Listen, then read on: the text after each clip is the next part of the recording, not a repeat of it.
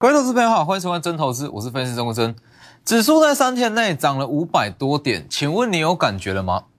没有，很正常，因为所有的涨点全部到今天都还是集中在全指股上。那其实我从上周五我就一直在强调，这样子的格局，它如果就算是延续到万八万九两万点好了，大家一样赚不到钱。真正要赚钱，那是要当全持股震荡涨点释放出来，我们才会有操作的空间。所以你说到了今天，那整个指数涨了五百多点，那怎么感觉好像个股没有什么动？这非常的合理。那其实如果说你对于指数整个内容，那你不够深入去了解的话，会出现一种情况：看指数大涨了五百点，那结果非常的心急去做一些股票，那结果不小心就被短套在高点，没错嘛？所以这其实是近期很常发生的状况。好。那其实以今天整体盘面上来讲，整体盘面，那我认为说还是没有说太大的重点，整个焦点还是集中在台积电跟联电上面。那今天的整个族群跟整个获利机会，那我认为就是可以从这两只股票下去找。今天台积电跟联电都是跳空上涨，那台积电中场是上涨了一点五趴，那联电是有收敛，但是还是很强。今天这两档非常的强势。那你说为什么获利机会是在台积电跟联电上是要去追吗？绝对不是。联电跟台积电其实它背后代表的是先进制程与成熟制程。台积电是先进制程的代表，联电是成熟制程的代表。那其实如果你今天去细看整体的盘面，一些鸡蛋水饺股就不论，去细看整体的盘面，其实今天强势的族群跟强势的个股全部都在呼应这两档。呼应台积电的成熟制程，呃，呼应台积电的先进制程跟联电的成熟制程，因为其实昨天有传，近期有传出一项消息嘛，说苹果在明年新款的 iPhone，它不会去采用台积电三纳米的制程，它会去沿用这个台积电原本的五纳米制程。那其实，呃，Apple 的新机，它已经连续三年都是采用台积电五纳米的制程。那市场会有这个传言说，诶，是不是因为台积电？它切不进去三纳米，到三纳米这边卡关了，无法量产，所以导致 Apple 它只能去使用五纳米，绝对不是这样。等一下我会告诉各位说这个逻辑到底是怎么样。那为什么相对应到今天的强势股又跟成熟制程跟先进制有关？先加入我的 Lighter，Lighter 跟 Telegram ID 都是 W 一一七八，前面记得加小老鼠，直接扫描也可以。我的两大平台还有我的节目，贵在真实，贵在跟你讲股市真实情况。其实很多的分析师会跟你讲，他会把股市画成是一个很美好的乌托邦哦，好像进去一百万进去，你就两百万出来。但是我相信大家自己在操作就会知道真实情况是怎么样。你在我的 Light 里面都会有我的节目跟平台贵在真实。我们看一下指数，先稍微讲一下指数，指数一样不是说太重要，我就稍微带一下就好。其实这。这五百点叫做指数陷阱。你看指数很强，但是你去追小型股根本就不会动。好，那以整个今天盘势来讲，加权指数是集中在台积电跟联电，贵买指数是集中在世界先进、环球金跟普瑞。所以其实这个就是我一直在强调嘛，你去看指数根本就没有意义啊。你要去看清里面的内容。你说今天如果扣除掉台积电跟联电，基本上加权指数是没有太大的动静。好，那你说贵买指数强？贵买指数如果扣除掉贵买指数的权重股，联电、世界先进跟普瑞，呃，世界先进跟环球金还有普瑞这三档的话，基本上今天贵买指数也没有太大的动静。所以你去看，其实很多强势股今天都杀尾盘，那这样子的盘势其实会让很多投资人不小心就追在高点，没错嘛？所以如果说你有这样子的情况，没有关系，等一下一样是利用广告时间直接来电。好，我们先讲一下今天的台呃台积电，你去看这一段的涨点，几乎都是由台积电跟世界呃台积电跟联电所带出来。好，那为什么今天的重点会落在世界会落在台积电以及联电上面？其实主要是说台积电它代表的是先进制程，那就像我刚刚所讲的，市场上有传闻说，哎，台积电在三纳米的制程它有出现卡关的问题，但是绝对不是这样。我在这边稍微去跟各位分享一下，因为其实对于整个 iPhone 跟苹果他们的进程跟一些行销手法，那我们也都是略有去研究。其实如果有在关注说 Apple 的行销策略，你会发现到长期以来 Apple 针对的都是所谓的 Android 阵营，所谓的非屏阵营。所以其实 Apple 它的诉求很简单 Apple 的诉求就是说我推出了新机种，只要能打败现有非屏阵营 Android 手机的旗舰机，这样就够了，不用太好，只要能够打败就好。所以你去想一个问题哦，如果说 Apple 的新手机它光靠五纳米的制程，因为它新款的晶片是 S 六，S 六晶片它如果说搭载五纳米的一个制程，它就有办法去。它有就有办法去打败所有目前市面上 Android 手机、Android 旗舰机种的一些手机的话，那它没有必要去加大成本啊，没错嘛。如果说 Apple 它只要使用五纳米就可以打败所有的非屏阵营旗舰机，它干嘛去增加成本，去把它的 S 六晶片提升到三纳米？没必要吧？因为其实这个这之间的成本落差会非常大。你说同样是 S 六晶片，使用五纳米跟三纳米。它的成本会落差很大，成本落差大，代表它的毛利率也会受受到影响。所以只要苹果说它的行销策略没有问题，那他不去换五纳米很合理啊。所以其实这样子的传闻，那台积电也有稍微去做个澄清嘛。我说，其实台积电在明年的上半年啦，上半年左右。应该说，下半年下半年开始，三纳米会开始量产，所以这个趋势是没有改变，也没有因为说，哎，市场传闻说台积电三万三纳米卡关而出现什么样的问题，绝对没有。所以今天爱普才涨停，今天光告光照才往上又涨，很多的设备厂跟先进制程有关的设备厂也都往上拉，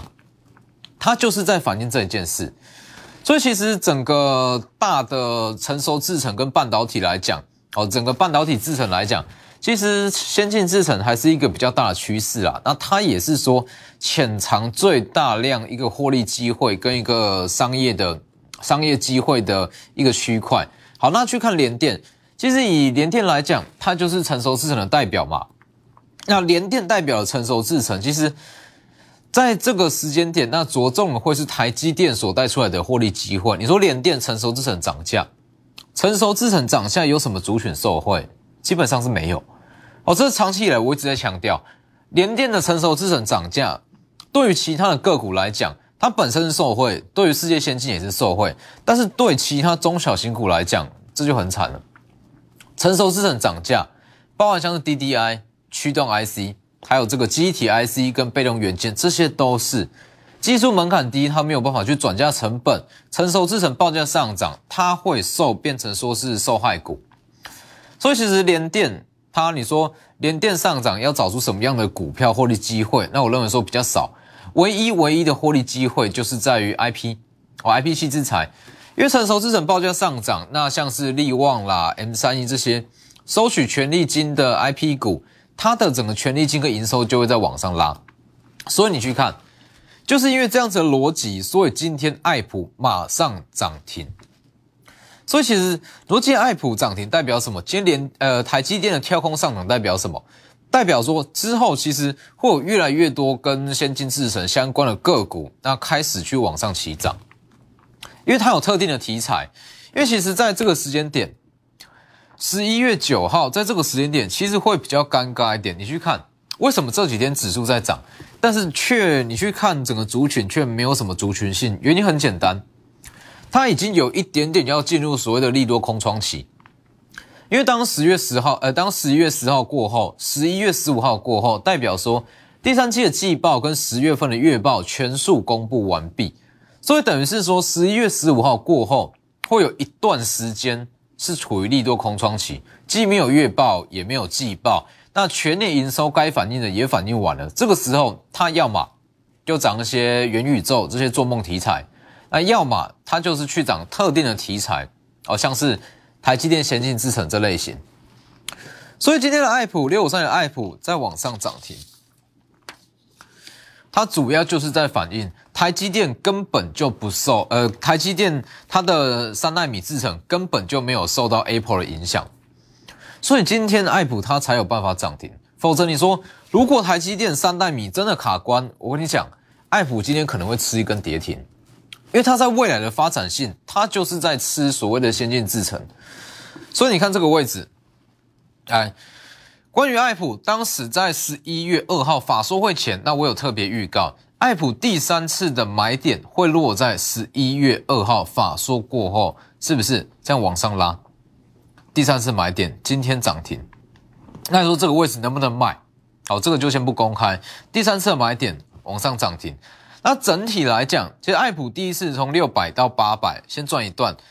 三百七十五，它分割后的基准价三百七十五到六百，再赚一段。好，第三次买点即将浮现，那它也会是在二零二一年最后的入手机会。为什么会这样讲？其实爱普它有一点点像是当时六一八七的万润，你先搞懂这个逻辑，你会知道。为什么在今年它会是最后一次的买点？甚至你说在未来你要看到可能五开头、六开头的爱普有难度。来这里，它目前的价位跟它目前在产业上的一个地位非常相似，曾经的六一八七万润。二零二二年下半年三纳米会开始量产。好，那三纳米要量产的关键技术就在于三 D 堆叠异质整合技术。所谓的三 D 堆叠一直整合技术，我稍微做个比较白话的说明，等于是说，其实从五纳米一直到三纳米，它最大的不同是说，晶片它会越来越小，越来越小。那晶片它要够小，它需要的就是比较精密的堆叠技术。那刚好爱普它就有这项技术。所以如果说在未来，如果说照这个进度去看的话，二零二二年下半年，台积电真的开始量产三纳米，那我跟你说，爱普会爆发。不要不相信，就当时在呃这个六一八七的万润这里，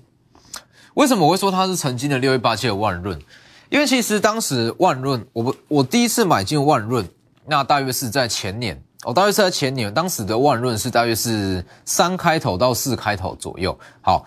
那当时为什么你说当时的万润那只有三十几元到四十几元？为什么有办法到今天哦？它常态性就是百元以上嘛，甚至一度是到两百元。因为万润它掌握了台积电在先进制程的关键技术，它叫做 COWOS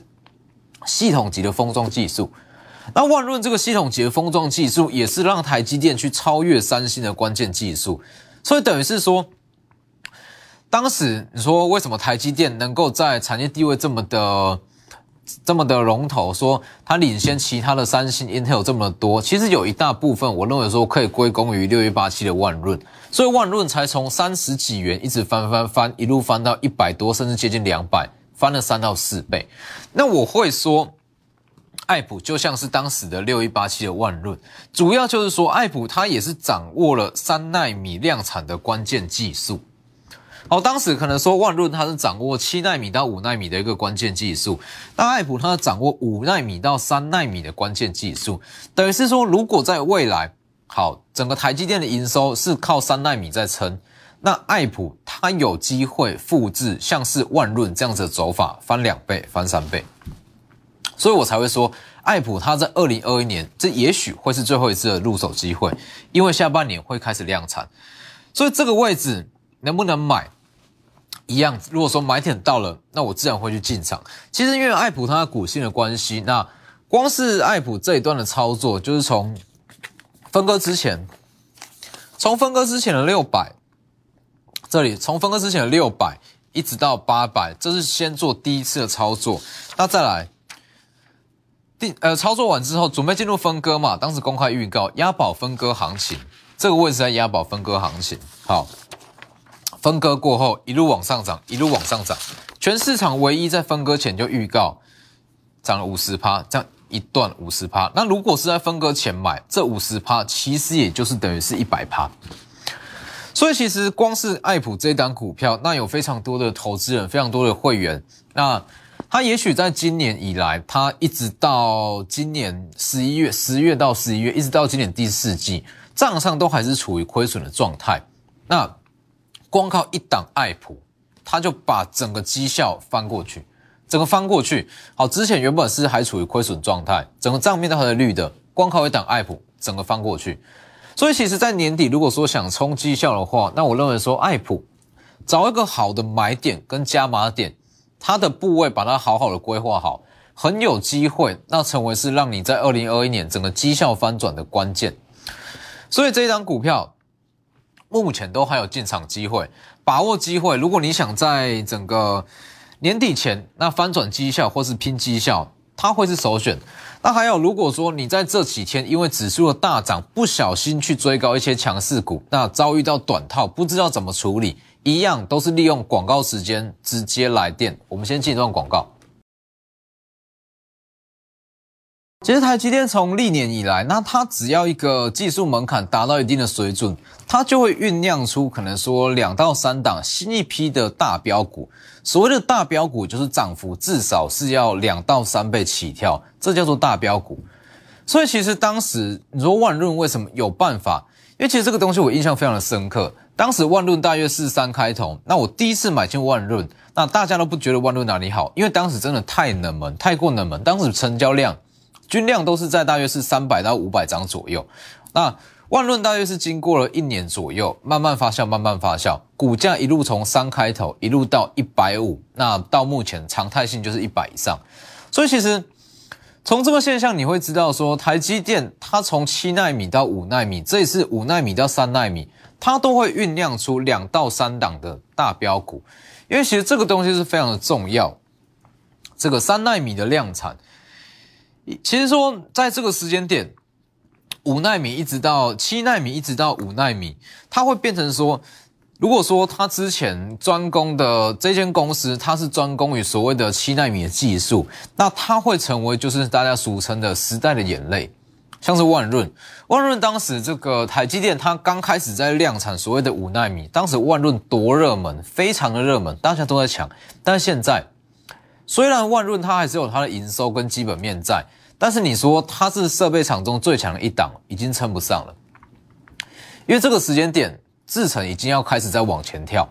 所以既然制程要往前跳，旧的一些关键技术，其实慢慢的它就会被一些新的厂商去取代，所以这个时间点我们要去着重的是什么样的股票跟什么样的技术，它有办法让台积电顺利的在下半年去产量产这个三纳米的制程，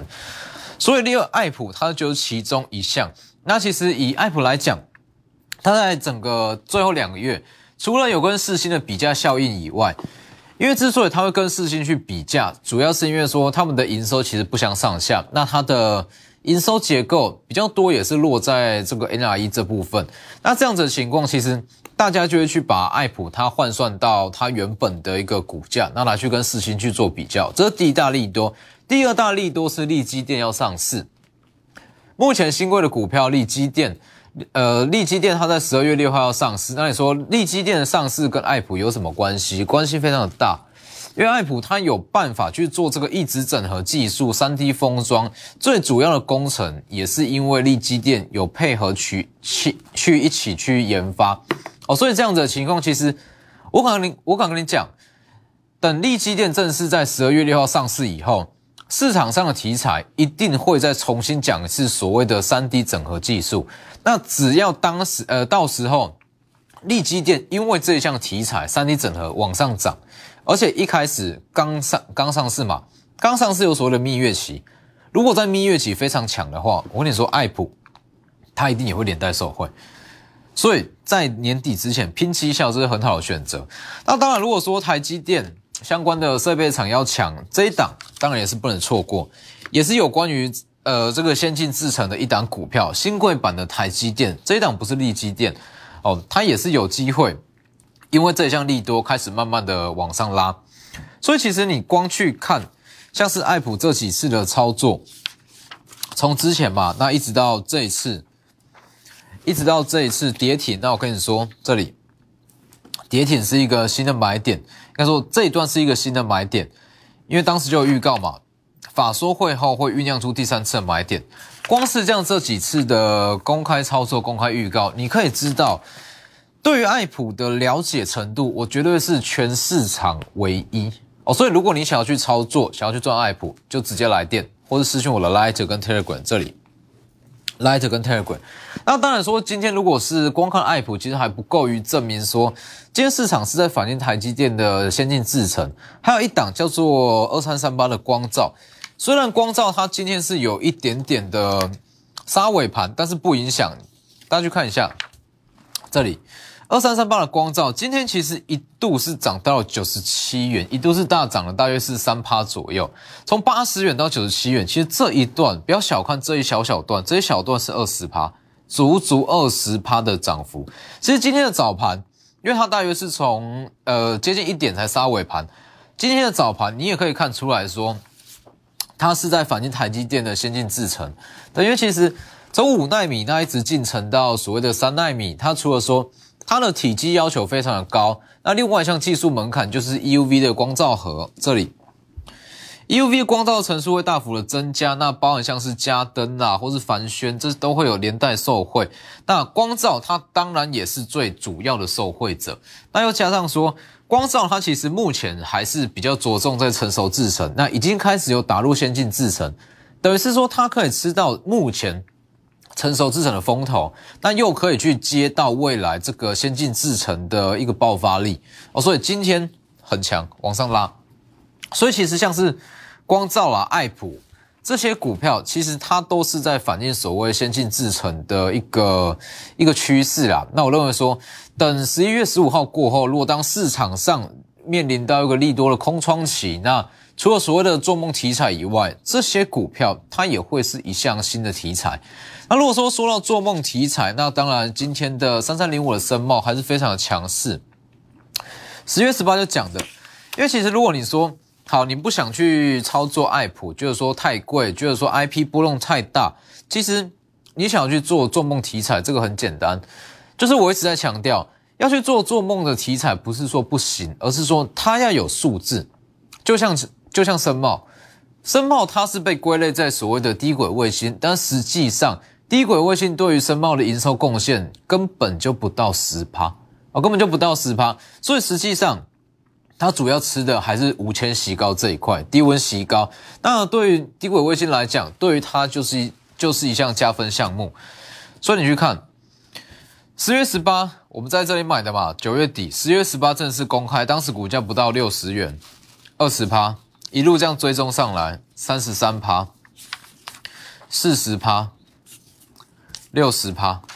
一路这样往上涨。今天一度接近涨停板，从五十元到八十元，这是一个大趋势。三三零五的深茂就是非常标准，它有做梦题材，又有本身的数字，涨势就会很强。这个例子其实不难懂啦。你说好，这个宏达电，宏达电连续跌两根跌停，你要不要去接？要不要去加码？没人知道。因为它没有一个实质数字，但是如果说汉磊，那如果说深茂连续跌两根跌停板，那我跟你说，我一定马上去买，因为我知道它的价位在哪里，我知道它什么价位是便宜，这就是这之间的落差哦。所以纯做梦，你第一买不多，第二也抱不久，做梦加数字买的多也抱了久，涨势会更强。三三零五的深茂，所以把握机会，在这段行情中。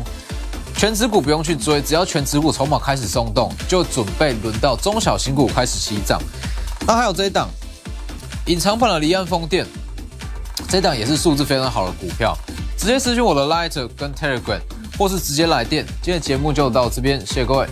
立即拨打我们的专线零八零零六六八零八五。零八零零六六八零八五摩尔证券投顾中坤真分析师，本公司经主管机关核准之营业执照字号一零九金管投顾新字第零三零号。新贵股票登录条件较上市贵股票宽松，且无每日涨跌幅限制。投资人应审慎评估是否适合投资。本公司与所推介分析之个别有价证券无不当之财务利益关系。本节目资料仅供参考。投资人应独立判断、审慎评估，并自负投资风险。